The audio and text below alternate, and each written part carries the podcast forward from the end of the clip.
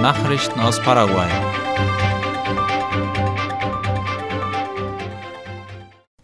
Finanzminister nimmt an den Jahrestagungen der Weltbank und des IWF teil. Wie die staatliche Agentur IP Paraguay informiert, wird Finanzminister Oscar Llamosas an der Frühjahrstagung der Weltbankgruppe und des Internationalen Währungsfonds IWF teilnehmen. Diese beginnt heute und dauert bis Samstag. Aus diesem Grund ist Llamosas mit einer Gruppe bestehend aus dem stellvertretenden Wirtschaftsminister Roberto Memes, dem Direktor für makrofiskalische Politik Rolando Saprissa und Liz Varios von der Direktion für Schuldenpolitik nach Washington, D.C. in die USA gereist. Die Frühjahrstagungen der Weltbank und des IWF bringen Minister, Zentralbankpräsidenten, Vertreter des Privatsektors, Investoren, Akademiker und andere Interessengruppen zusammen, um die dringendsten Herausforderungen zu erörtern, mit denen die Welt heute konfrontiert ist. Außerdem wird darüber diskutiert, wie diese Herausforderungen am besten bewältigt werden können, um Wachstum, Gerechtigkeit und Wohlstand für alle zu fördern.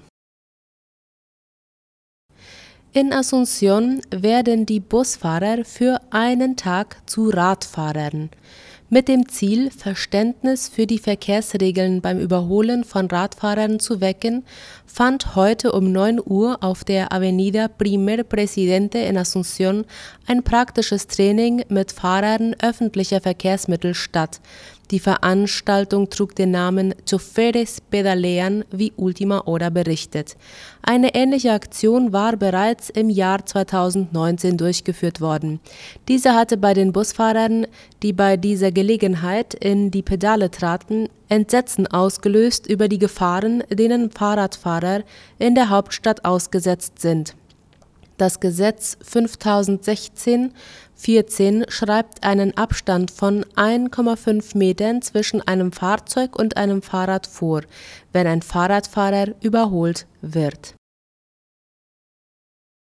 Mehr als 900 Tierhaltungsbetriebe sollen auf Maul- und Klauenseuche getestet werden. Der nationale Tiergesundheitsdienst Senaxa informierte laut La Nation darüber, dass zwei wichtige Prüfungen von Viehzuchtbetrieben geplant sind. Damit soll nachgewiesen werden, dass es im Land keine Übertragung der auch als Aftosa bekannten Krankheit gibt Zudem soll die Wirksamkeit der in diesem Jahr durchgeführten Impfkampagne bewertet werden. Senaxa erklärte, dass insgesamt 960 Tierhaltungsbetriebe, die zu diesem Zweck ausgewählt wurden, analysiert werden, wobei etwa 23.000 Proben für die Studie zum Nachweis der Nichtverbreitung des Virus und etwa 6000 Proben für die Bewertung der im März durchgeführten Impfkampagne entnommen werden sollen die Probenahme hat angeblich am vergangenen Montag begonnen und wird etwa sechs Wochen dauern. Frigo Chaco hat Besuch von einem Kunden aus Chile erhalten. Am 3. und 4. April besuchte eine Delegation der Firma Frigo Sorno aus Chile den Schlachthof Frigo Chaco. Darüber berichtet die Kooperative Fernheim in ihrem Blog. Neben der Besichtigung des Schlachthofs hat die Delegation zusammen mit dem Betriebsleiter des Frigo Chaco, Herrn Sebastian Wahl, und weiteren Mitarbeitern Campo I im Chaco besucht. Der Besuch sollte dazu dienen, die Zusammenarbeit zu stärken und die Einrichtungen hier kennenzulernen. Die Firma Frigo Sorno mit Sitz in Osorno, südlich der Hauptstadt Santiago de Chile, ist ein Fleischproduzent und Importeur. Sie importieren Rindfleisch hauptsächlich von Paraguay und bedienen einen großen Teil des chilenischen Fleischmarktes mit eigenen und importierten Produkten. Vom Frigo Chaco aus wurde nach einem Weg gesucht, Rindfleisch auf dem chilenischen Fleischmarkt einen Mehrwert zu geben. Daher hat Frigo Chaco gemeinsam mit Frigo Sorno eine neue Premium-Marke entwickelt mit dem Namen Corral del Chaco, die in Chile vermarktet wird. Für diese Marke wird das Fleisch der besseren Rinder verwendet, um es auch differenziert verkaufen zu können. Zunächst ist der Versand von sechs Ladungen geplant, die in neun Regionen Chiles verteilt werden sollen. Die Lohnausgaben sind im ersten Quartal des Jahres um 4,9 Prozent gestiegen. Darüber berichtet AVC Color. In den ersten drei Monaten des Jahres hat das Finanzministerium eigenen Angaben zufolge 4,57 Billionen Guaraníes für die Gehälter im öffentlichen Dienst ausgegeben. Dieser Betrag stellt einen Anstieg von 4,9 Prozent gegenüber dem gleichen Zeitraum des Vorjahres dar, in dem 215 Milliarden Guaraníes weniger für Gehälter ausgegeben wurden.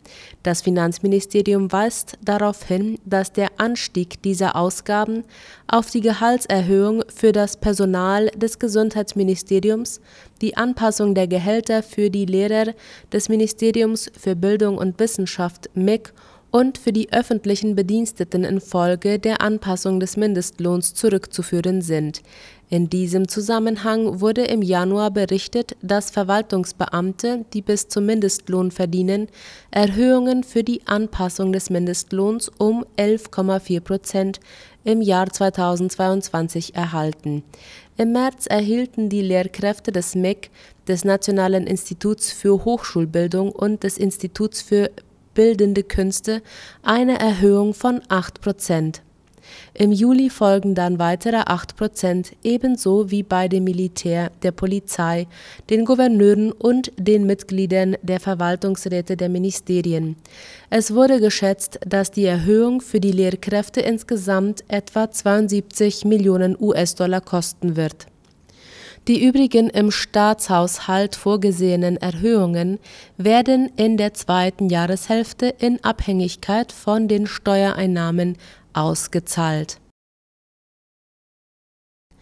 Paraguay erreicht Wirtschaftsziele und zeigt eine gute makroökonomische Leistung. Das geht aus einer Erklärung des Internationalen Währungsfonds IWF hervor, wie Ultima Hora berichtet. Laut dem IWF hat Paraguay die für Dezember 2022 festgelegten Wirtschaftsziele erreicht, dank der Umsetzung eines Instruments zur Koordinierung der Politik und einem zweijährigen Unterstützungsprogramm des IWF. Der Leiter der IWF-Mission in Paraguay, Mauricio Villafuerte, erklärte, dass die gute makroökonomische Leistung Paraguays zu einem Wirtschaftswachstum von 4,5 Prozent bis Ende dieses Jahres führen könnte. Er fügte hinzu, dass die paraguayische Regierung sich verpflichtet habe, die gesetzten Reformziele des Politikkoordinierungsinstruments voranzutreiben Darunter soll auch ein Übergangsgesetz für den Steuerfonds ausgearbeitet werden sowie eine neue Version des Gesetzes zur Überwachung des Rentensystems. Vom 27. März bis zum 4. April besuchte Villafuerte zusammen mit einer Delegation des IWF Asunción, um über die erste Überprüfung im Rahmen des Politikkoordinierungsinstruments zu beraten. Das Instrument hilft Ländern dabei, wirtschaftsumfassende Programme zu erarbeiten und umzusetzen. Dadurch können die Finanzmittel von offiziellen Gläubigern oder privaten Investoren erhalten. Im Gegenzug zu den finanziellen Hilfsmitteln muss Paraguay mehrere Wirtschaftsbereiche überarbeiten im Wesentlichen muss Paraguay dafür sorgen, dass die Wirtschaft stabil und widerstandsfähig ist und wächst, die Wettbewerbsfähigkeit steigern sowie den Sozialschutz verbessern. In diesem Jahr findet wieder ein Saatgutkongress statt. Der paraguayische Verband der Saatgutproduzenten APROSIMP veranstaltet in Zusammenarbeit mit dem Nationalen Dienst für Pflanzenschutz und Saatgutqualität SENAVE und dem paraguayischen Verband der Pflanzenzüchter PARPOV den fünften paraguayischen Saatgutkongress zeitgleich mit einer Saatgutausstellung und einer Ausstellung für Saatgutwissenschaft und Technologie. Die Veranstaltung findet am 2. und 3. August in Ciudad del Este statt, wie La Nación berichtet. Ziel des Kongresses ist, die wirtschaftliche Forschung zu fördern und zu unterstützen sowie den Dialog zwischen allen Beteiligten der Produktionskette über das Potenzial des Saatgutsektors zu verbessern. Neurochirurgen führen erstmals Technik der Spiralenembolisation durch die Technik der Spiralenembolisation wurde zum ersten Mal von Fachleuten der Abteilung für Neurochirurgie der Fakultät für Medizinische Wissenschaften (UNA) im Uniklinikum Klinikas angewandt berichtet OI. Dies stellt einen großen Fortschritt bei komplexen minimalinvasiven Behandlungen dar, der Eingriff dauerte etwa fünf Stunden bei der Patienten handelt es sich um eine 50-jährige Frau, bei der eine kavernöse Fistel der Halsschlagader diagnostiziert wurde, eine Erkrankung, die bei der Patienten bereits zu einem Augenleiden geführt hatte. Die Symptome der Patienten waren Kopfschmerzen, Schlafstörungen, verschwommene Sicht und nach einiger Zeit Schwierigkeiten beim Bewegen des linken Auges Schließlich wurde auch das andere Auge in Mitleidenschaft gezogen, wie es heißt. Bei dem Eingriff wurde der Druck in einem der erweiterten Venenräume des Kopfes verringert, wie der Arzt Kevin Arce informierte. Diese Behandlung ist wegen der geringeren Risiken für den Patienten eine hervorragende Alternative. Nachrichten aus aller Welt. Chile schafft 40-Stunden-Woche. Chiles Abgeordnetenkammer hat eine Gesetzesvorlage zur Reduzierung der Arbeitszeit gebilligt. In einem Zeitraum von fünf Jahren soll die wöchentliche Arbeitszeit von 45 auf 40 Stunden gesenkt werden. Laut der Deutschen Welle wählte eine überwältigende Mehrheit mit 127 Ja-Stimmen und 14 Nein-Stimmen für die Vorlage. Chiles Präsident Gabriel Boric soll den Erlass noch vor dem 1. Mai unterzeichnen. Viele chilenische Unternehmen teilten bereits mit, dass sie die Gesetzesvorlage umsetzen wollen. Einige kleinere Firmen kritisierten jedoch, ihnen fehlten Ressourcen, neues Personal anzustellen, um die verlorenen Stunden zu kompensieren. Arbeitsministerin Janet Jara entgegnete, die schrittweise Implementierung des Gesetzes werde diesen Herausforderungen begegnen. Russland testet Interkontinentalrakete.